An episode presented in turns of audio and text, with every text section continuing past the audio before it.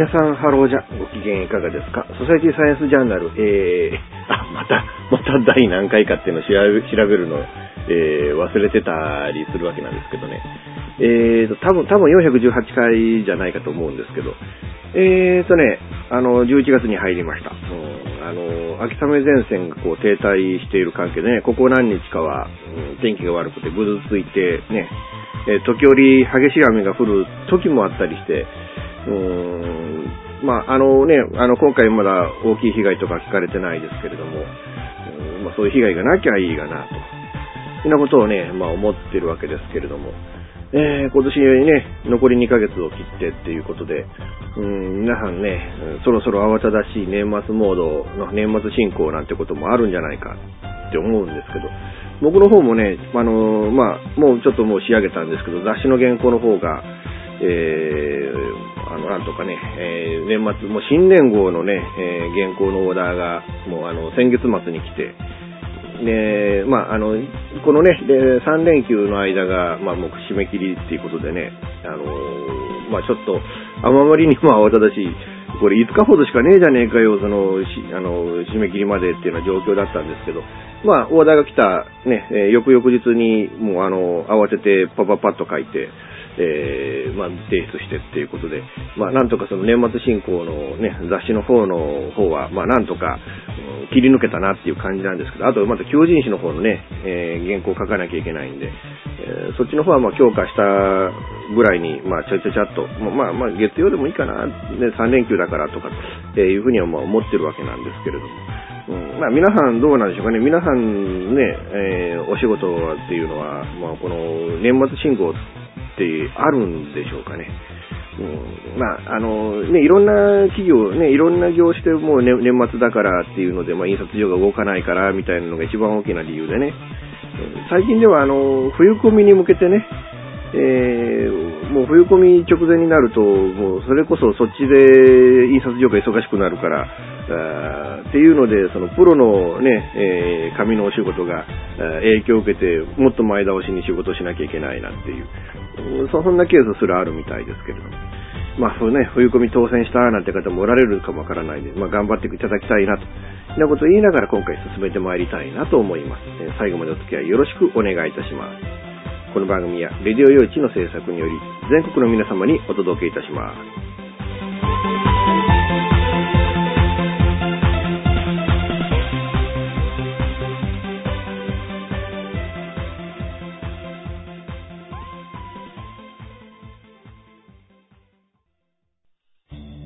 FM 玉川をキーステーションに全国ネットでお送りする FM ミッドナイトハイウェイサタデースペシャルマイフレンド様のハイパーウィークエンドでは身の回りの出来事や1週間のニュースの中から話題を拾って毎週1時間お送りしております。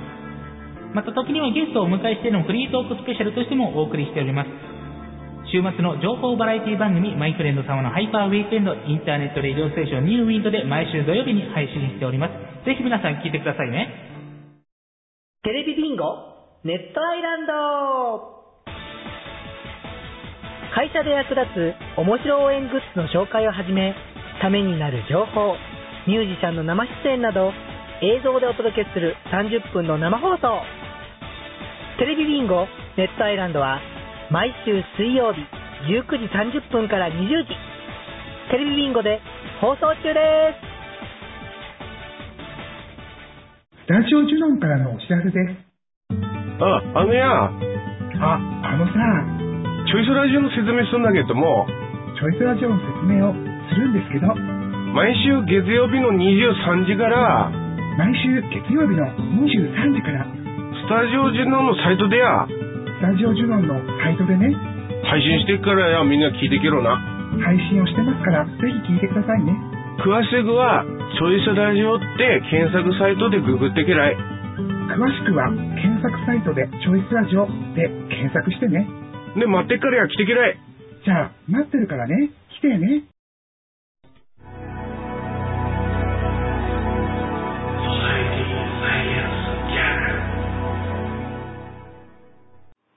えー、今おしゃべりしているのが11月の1日の午前中、まあ、まだ朝の10時になる前なわけなんですけどね。えー、まあ、昨日、えー、10月の31日に、ちょっとまあこれびっくりするニュースが流れて、えー、株価がドーンと引き上がったっていう、えー、感じなんですけど、日本銀行が金融政策決定会合を開いたと。え、いうことで、追加金融緩和の政策を決定したということなんですけれども、1年間に買い入れている資産の量をね、えー、を、まあ、これまで60兆円から70兆円もの、え、資産を買い入れていたんですけれども、その金額を80兆円に10兆円も増やすと。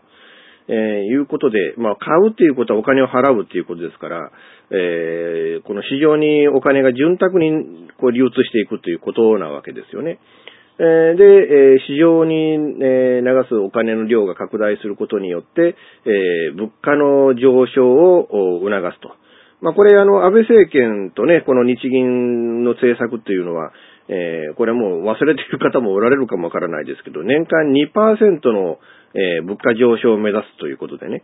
うん、で、まあ、結構2%って言っても結構でかいっちゃでかいんですけどね。えー、2%の物価上昇を目指すということで、まあ、これデフレ、で、で、で、で、で、デフじゃない、デフレね。デ、デフレーション。えデフレからの脱却を目指すということで、えー、まあそういうね、その、もう物価を上げることによって、えー、このデフレスパイラルからの脱却をさせていこうという、えー、いうことだったんですけれども、まあね、うん、まあ物価の上昇が鈍化しているっていうふうに、えー、この日銀とか、まあ政府は捉えているっていうことなんですけれども、まあ、それによって、えー、ね、この景気を戻すことによって、もう今ちょっと消費税のね、えー、8から10円の増税ってこうやって、もうこれはもう来年4月無理じゃねえかって、まあ、大方の方が思っておられるんでしょうけれども。まあ、一方で日銀はそこまでして消費税を上げたいのかっていうね。結局これ、もうそのために、えー、このタイミングでっていうことだったんでしょうね。まあ結果的にまあその一時期ね、その一時的に900円ぐらい、あの、ね、日経平均が上がったっていうこともあって、うん、まあ、株価を上げることで、えー、物価とかその他を全部上げていこうという、そういう、まあ、政策だったんでしょうけれどね。えー、あとそのね、えー、上場信、えー、上場投資信託ですか。え、これを現在年間1兆円買い入れてるのを3兆円買い入れると。で、不動産投資信託に関しても、これまで300億円ぐらい、えー、買い入れてたんですけども、900億円に増やすということでね。うーん、いうことで、えー、まあこれ、4月から6月の国内総生産の年率換算で、えー、前年比7.1%減と。消費税5から8に上げたんだけど、3%減ならまだね、わからないじゃないんですけど、7%減っていうことで、これもう消費税の分よりもその景気の落ち込みの方が大きいっていうことなんですよね。えー、だからまあそれで、えー、まあ今年のね、景気成長1%成長させるんだっていうのが、そこへの目標が実は8%になっちゃってるっていう、えー、ことでね、うん、まあ、えーちょっと、うん、まあ、ここまでしないといけなかったのかなっていう。でも、ただ、この株価という面においてはね、株価とあと円相場ね、実際その、111円を挟む勢いにこうなっちゃったとね、その円相場がね。あと、まあ、株価が900円ドンと上がったっていうのが、えー、タイミング的にね、そのアメリカもこれまで量的緩和をやってたわけですけれども、えー、アメリカの量的緩和がここで、えー、まあ、ストップしたと。資産の買い入れを停止したというふうに10月の29日に、えー、FRB、アメリカ連邦準備制度委員、えー、理事会ですか、えー、そちらの方で、えー、発表されたということで、えー、アメリカの量的緩和がここでストップをしましたと。うん、いうことで、えー、そのタイミングで、じゃあ日本はもっと量的緩和を追加してやりますよっていうことで、えー、ドーンと、まあ、お金が日本に流れてくるような、形になったということなんでしょうね。ただ、あの、量的緩和の問題点っていうのも考えなきゃいけないんですよね。まあ、結局これで、その円安に触れたと。たださえそのアメリカが量的緩和を、うこうね、弱めることによって、えー、円安に進んでるのに、えー、これでね、えー、さ、さらにその、円相場も円安に進んだと。えいうことでね、その、まあ、円安に進むっていうことは海外から輸入しているものの値段がどんどんどんどん上がるっていうことなんですよね。実際そのね、えー、もうその、いわゆる何ですか、大豆とか、穀物類とかね、えー、そういったものもドーンと上がって、小麦の値段も上がってっていうことで、えー、実際ね、その、ありとあらゆるものが上がってるんですよね。もうその、そのものが値上げしてるっていうことにおいては、もう皆さんね、その生活的な実感っていうものを皆さんお持ちなんじゃないかと思うんですけれどね。まあだから、店頭に並んでるバターとか、ね、その、肉とか、それこそ穀物類、豆とか、うん、あと小麦粉とか、カレー粉とか、コーヒーとかね。もうありとあらゆるものがもう値段がドーンと上がっちゃってるわけじゃないですか。ね、その値段が、それだけ値段がドーンと上がってるのに物価上昇率が2%までいってないっていう、その政府の見解っていうものが、いかがなものかっていうふうに僕は思うんですけどね。実際それで値段がね、あの、上がって、もう輸入しているものが上がるっていうことは、それは我々消費者はね、全然その、スーパーで買い物するぐらいのものだったら、まだ大したことじゃないのかもわかんないですけど、要は海外から輸入して、材料を輸入して、加工して売ってるっていうような、そういう業者の方々ね、うーん、まあ、いわゆる中小企業の方々のその経営にものすごくこう直結してダメージを与えてるっていうわけじゃないですか。実際その、本当言うとその円高がいけないんだ、円高がいけないんだっていうふうにそのね、あの、政治とか、ね、まあ、政治家とか、その、マスコミなんかはそういう報道とか、ね、そういうアピールをするわけなんですけれども、考えてみりゃ円高でダメージがあるのは、それこそトヨタとか、まあね、そういう自動車、海外にどんどんどんどん輸出してる自動車産業とかね、いうようなものしかないじゃねえのっていうね。え、もうあの、ぶっちゃけ大手の会社は確かに円高だと困るんだ。円安になればなるほど、その利幅がドンと上がるんだっていう、そういう考え方って、そういうね、そのメカニズムっていうのが成り立つわけなんですけれども、一般生活とか中小企業っていう、むしろそれ以外の人々の生活の方が、我々ね、日本人にとってはこう直結しているわけでね、その問題としては直結しているわけでね、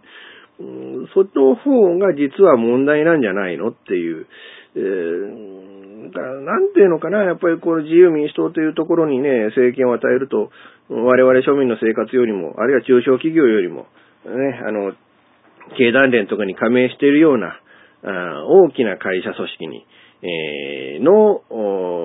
意見ね、顔色ばかりを見て政治をするから、えー、結局はこういうことになっちゃうわけなんですよね。うんなのに、こうね、もう民主党ダメだから自民党に行って、こう、まあまあ、ね、その、なんていうのかな、日和見っていうのかな、我々、その庶民のね、投票行動っていうのはね、えー、で、結局、安倍さんというね、えー、方を、うん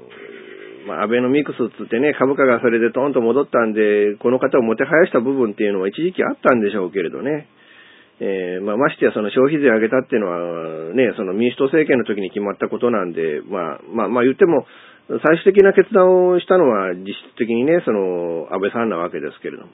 なんか安倍さんに100%責任をその消費税の問題でこう被せるっていうのはちょっと国内気もしないではないんですけれども。まあね、うん、どうなんでしょうかね。ただまあアメリカはね、その量的緩和をやめますっていうことなんですけれども、その、アメリカの方もね、その、あまり量的緩和の、そのね、その、効果っていうのは、あったのかな、なかったのかっていうのを疑問視する声っていうのは結構あるっていう話なんですよね。えー、いわゆるその、その、ね、え連邦準備理事会が、こうね、あの、消費資金をこう供給している量っていうのがね、えー、これ通貨の量なんですけど、うん、この、えー、量的緩和を始める前は1兆6663億ドルだったっていうんですけど、現在は4兆491億ドル、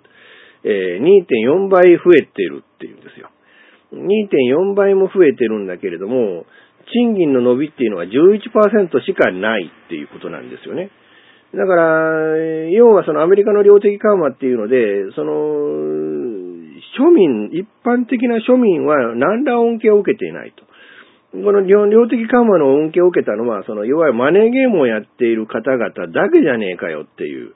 えー、ことらしいんですよね。そのマネーゲームをやっている方々のその経済によって、えー、アメリカ全体の経済の根幹の部分は支えられてるんだけれども、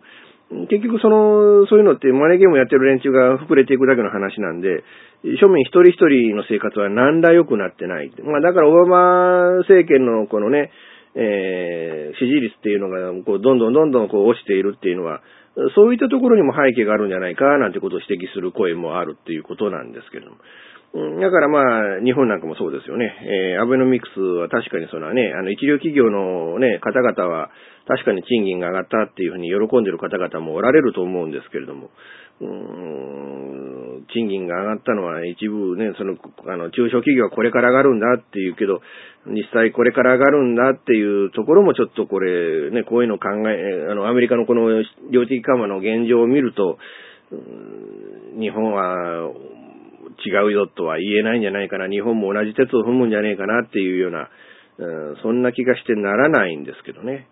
実際だからそのアベノミクスが生んでいるものっていうのは、確かにそのね、結局、ね、物価を上昇させる。物価が上昇するわけですよ。事実、えー、まあ、えね、円安になっていることによって、えー、輸入物価っていうのがものすごく上がってるわけですよ。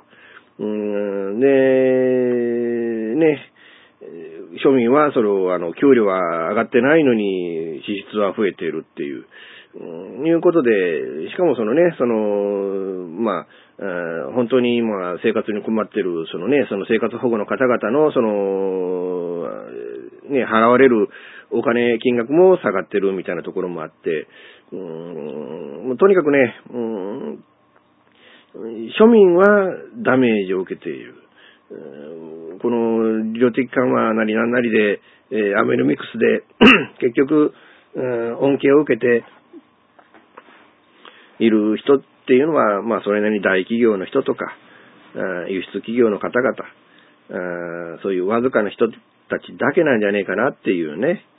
え、ことなんですけれども、まあ、それでもまあね、経済っていうのは、まあ、だからね、その、株価にしろ何にしろ、うん、ね、日本経済、ある程度の勢いがつけば、そこからこうね、その、庶民にこう、恩恵が受けていける、ね、受け受けられる部分なんていうのも、そこから改めてあるのかもわからないですからね。えー、まあ、とにかく、今後のね、え、経済の推移を見守っていきたいものだなと思います。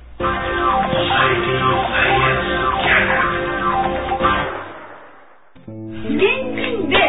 マンションを買うのが夢なの。あ、間延びしちゃったらい？いなそう、無理だと思う。幸せな家庭を作るとか。留学したいんですけど心理学の方を勉強したいなと思っていて、うん、であのマンション建てて一番上に住むっていうのが理想あなたの夢を応援しています。風俗リンクラジオ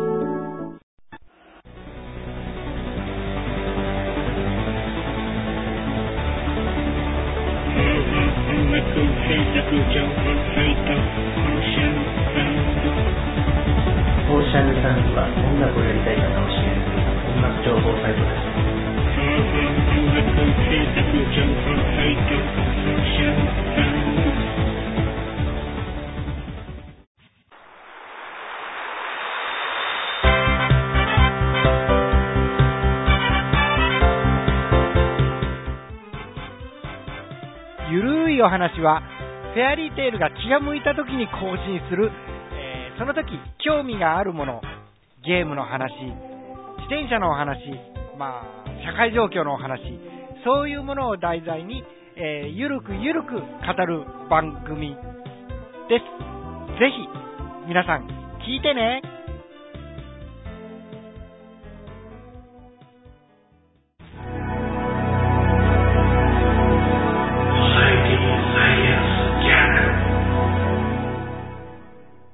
えーとね、エボラ出血熱でね、うん、国内で大きな動きがあって、まあ、あの、感染が疑われた方が、まあ、入国をしたっていうことでね、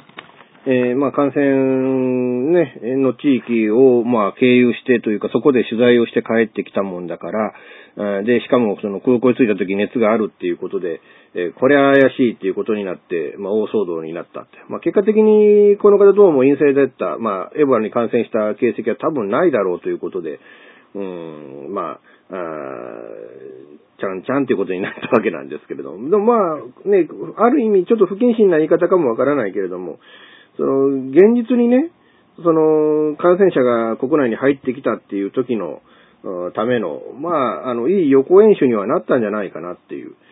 それなりに、これでね、えーまあ反省点みたいなものも出てきたでしょうし、えーそこから改善して、本当にね、えー感染者が入ってきた時に、えきちっとした対策が取れれば、なとは思うんですけど、ただまあね、あの、全体のね、その、これまでの、えー累計の、うんまあ、まあ、累計といっても今回のその発症以降の累計の患者数が1万人を超えたということで、で、多分もう、もう何ヶ月、もう何週間かしたら、それこそ毎週1万人ずつ増えていくっていうような、そういうような恐ろしい、えーなんか数値なんかも出てきて、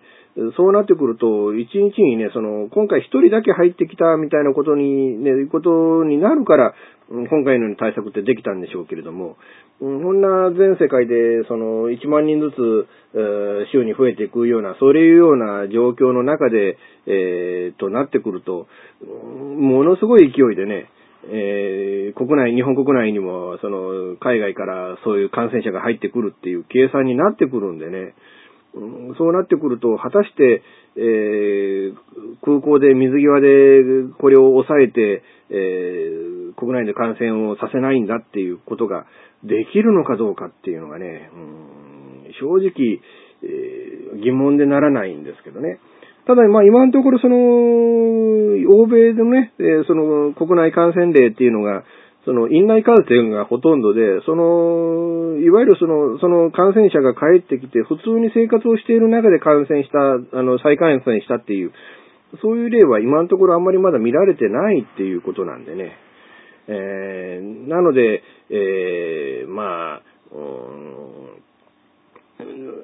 そこまで、その国内、その空港なんかで大量にその感染者が入ってきて、えーっていうことは、まだその、そこまでその最悪な事態を感染するっていう、あの、その想定するっていうのは、まだ早いのかもわからないな、とも思えたりはするんですけど、まあ、あの、最悪の事態っていうのはね、早く、こう、あの、想定して、えーそれに対してどういう対策を取るかっていうことをね、追っておくっていうのは、とても本当大事なことなんでね。うん、だから、まあ今回、ね、あの、こういう、まあ水際の作戦が、こう、うまいことをね、ちゃんと作動してるっていうのが確認できたっていうのは、まあ良かったのかなとも思えるわけですけれども、でもただ、うーん、エボラだけじゃないんでね、こういう恐ろしい病気っていうのはね、あの、まあ、ちょっとまあ今のところね、その蚊がまあいなくなったんで、デング熱の心配っていうのもなくなったかもわからないですけど、そのデング熱に感染した蚊っていうのが、果たして来年までこの越冬せずに、えー国内で死んでくれるのかどうかね。どっか、それこそね、地下街なんか入り込んだ蚊っていうのは結構中の空調がきっちりとね、冬場でも暖かいままでいるので、えー結構そういうところで越冬してなんてこともなんかあり得るような気もするしね。えーどうなんでしょうかね。うんあの、それとか、まあね、あの、他にも多分あるんでしょうね。なんでこう次から次にこうね、あの、こういう恐ろしい病気っていうのが生まれてくるのかなっていうのはね、新しい病原体っていうの、まあ山の中にいたんだっていうような話なんですけど、それをね、狩猟した人が生で肉食ったから感染したんだみたいな話もあって、うーんで、山の中のね、その生物に寄生しているそういうウイルスっていうのは、そういう動物には発病させないんですよね。だけど人間には発病するっていう。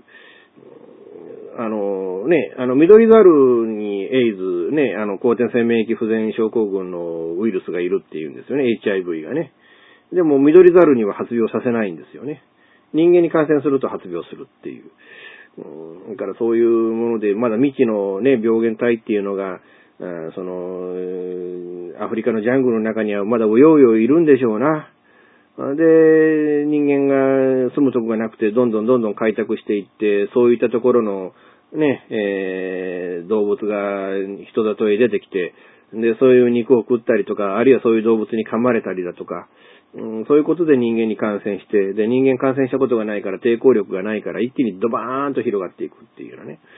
うん、そういうメカニズムでこれからもまだまだ未知のね、ウイルスだになんなりってものが、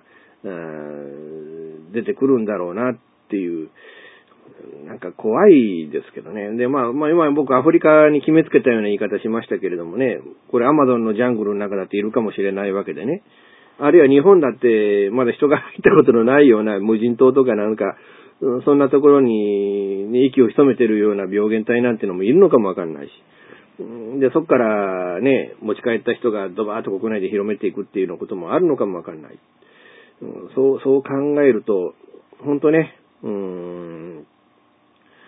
なんか、ね、えー、怖いなっていう、これからね、あの、そそういったものに対してどういうふうに我々はこう対処して、えー予防していけばいいんだろうかな、なんていうのはね、うんまあ考えたりしますけれども。でもまあ、あのね、あの今回そのね、あのまあ、あの防御作戦ね、見たけど、かなりすごいですよね。救急車なんかもそのビニールで覆って、えーで、あと運転士、ね、運転士席とちゃんと遮断して、えーそういった病原体がね、あの、運転席の方に入ってこないような仕組みであるとか、もう整えられてたりだとかね。えーあとその、病室なんかでもね、その、外の気圧と病室の気圧をこう、ちゃんと差をつけていて、えー病室内の空気がドア開けたままにやっても、その、外に流れていかないような、そういった部屋がちゃんとあるっていうね。だからまあそういうんで感染をいかに防いでいくかっていうのは確かにそうあるんでしょうね。でも一方で、うーんそういった病室に入りきれないぐらいの病人が生まれてきた時にはどうすればいいのかっていう部分、そこまでの最悪な事態っていうのがあまり想定されてないような気がしてならないっていうかね。えー、あとね、あとね、うーんまあ、あの、その、例えて言うと、その、病原体がね、えーいるのかいないのかっていう、その検体からこうね、そのウイルスがいるのかどうか、陽性、陰陽性をこう判別する場所っていうのが、まだ日本に一箇所しかないなんていうような問題点もあったりだとかね。まだまだね、いっぱいこう、あの、対策考えなきゃいけないことっていっぱいあるんだろうなっていうのも見えてきたっていう部分もあるし、一時東京までその検体運ばなきゃいけないっていうのはね、ちょっと時間かかりすぎるんじゃないのっていう、それと本当ね、それ症例がいくつもいくつも出てくると、それをどうやってっていうことになってくるでしょうからね。だからその、少なくとももう、もう何箇所か、それを判別するような期間っていうのも必要になってくるんじゃないかとも思うし、本当ね、えーまあ厄介なもんですよね、本当ね。うーだけど、ね、まあ、今回のなんか、その、もう国内に帰ってきて、まあ、騒動になった方なんですけど、なんかカナダ国籍だっていうから、本当カナダ人かなんかなのかなと思ったんですけど、この方どうも日本名を持っておられる、方だそうでね。えー、なんか、まあ、仮にここ王さんって言いますけれどね。えーでもあの、じゃある意味ジャーナリストだったっていうので、良かったかなと思う部分もあるんですよ。まあ、ジャーナリストであれば、そこは身を切っていただいてね、えー今回の騒動の顛末記みたいなものもどっかの記事に出していただいて、えーできればね、その、こういう、その、隔離病棟はこういうところだったみたいな、えーで、その生活、そこで何、ね、3日間の生活は、あどういう感じだったみたいなことをね、うん、なんかレポしてもらえれば、うん、あの、我々が知り得ないことを知る、ね、そ、それを、まあ、ね、人々が知り得ないことを、こう発信するっていうのが、ジャーナリストの一つ、ね、役ま、役割の一つじゃないかなと思うんで、うんまあ僕がね、やってる仕事なんかでもそうでしょ？ね、えー皆さんが知り得ない風俗という業界の、まあその女の子がどういうことを考えてるのか、みたいなことをこう発信していくっていうのが、一つの僕のね、あの、僕にとってのジャーナリズムみたいなもんだったりするので、まあこの方は絶好のね、そういう機会に恵まれたと思うので、ぜひ皆さんにね、えーそのもう署名付きで、えー公開していただきたいものだなと思います。Society Science Journal デジタルスタジオ What's New は、音、作り方、広め方のすべてが新しい次世代の音楽を作り出します。私たちは自分たちが聴きたいと思える音楽を作ります。私たちは既存の方法にとらわれない今、そしてこれからの方法を追求します。私たちは支持してくれる世界中の身近な人へ私たちの音楽を届けます。応援してください。デジタルスタジオ What's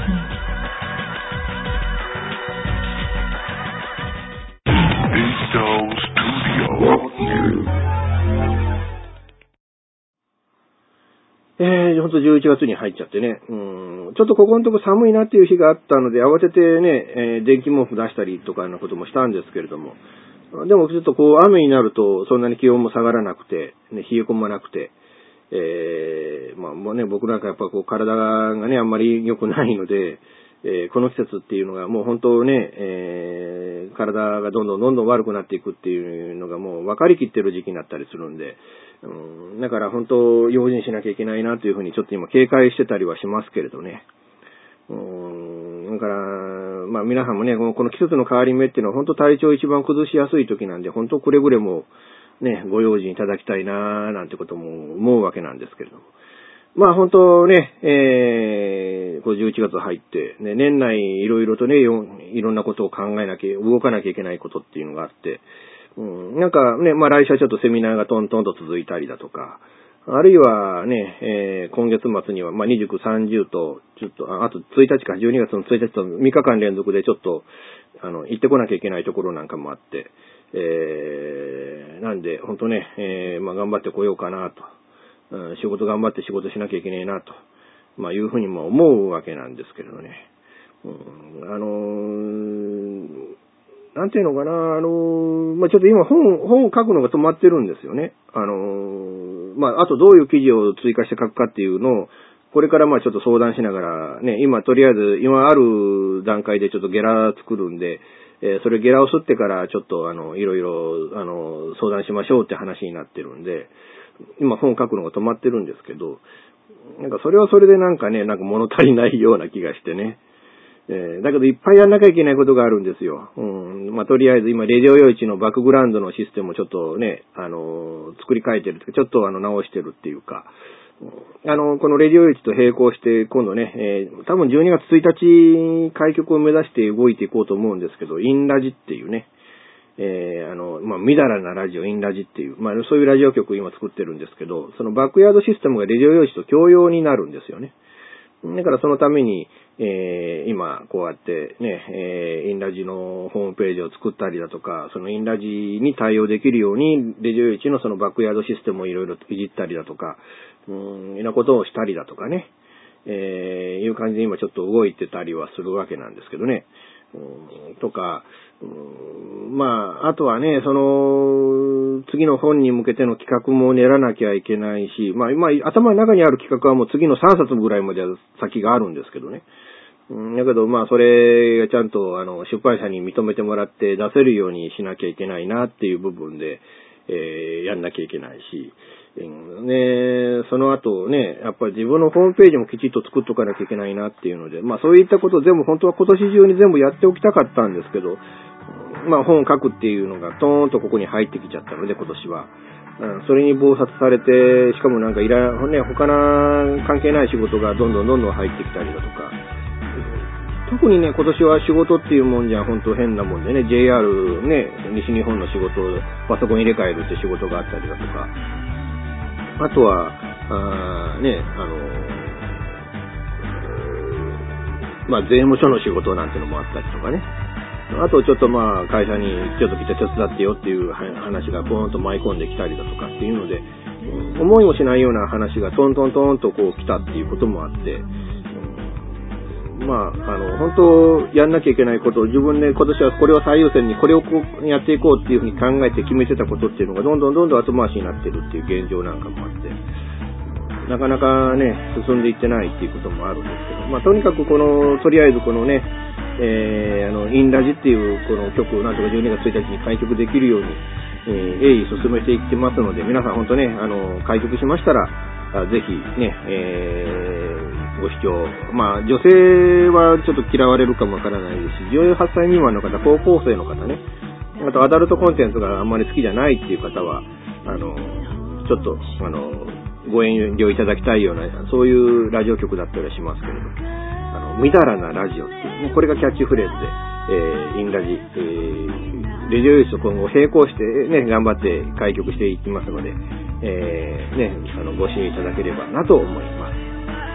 ということで、えー今回も最後までお付き合いいただきましてありがとうございました。次週も多分予定通りやれるんじゃないかなと思ってますけれども。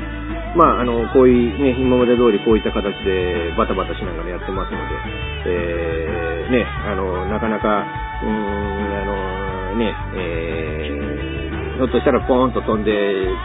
ね、直前になって更新できませんなんてこともあるかもわからないですけど、まあ、なるべく更新できるように、毎週ね、更新できるように頑張っておしゃべりしていきますので、えー次回もお楽しみいただければなと思います。この番組は、レジオ用紙の制作により、全世界の皆様にオンデマンドポッドキャスト、FM ラジオでお届けいたしました。お相手は、イプシロンこと吉岡雄一郎でした。ではまた次回、ごきげんよう。さようなら。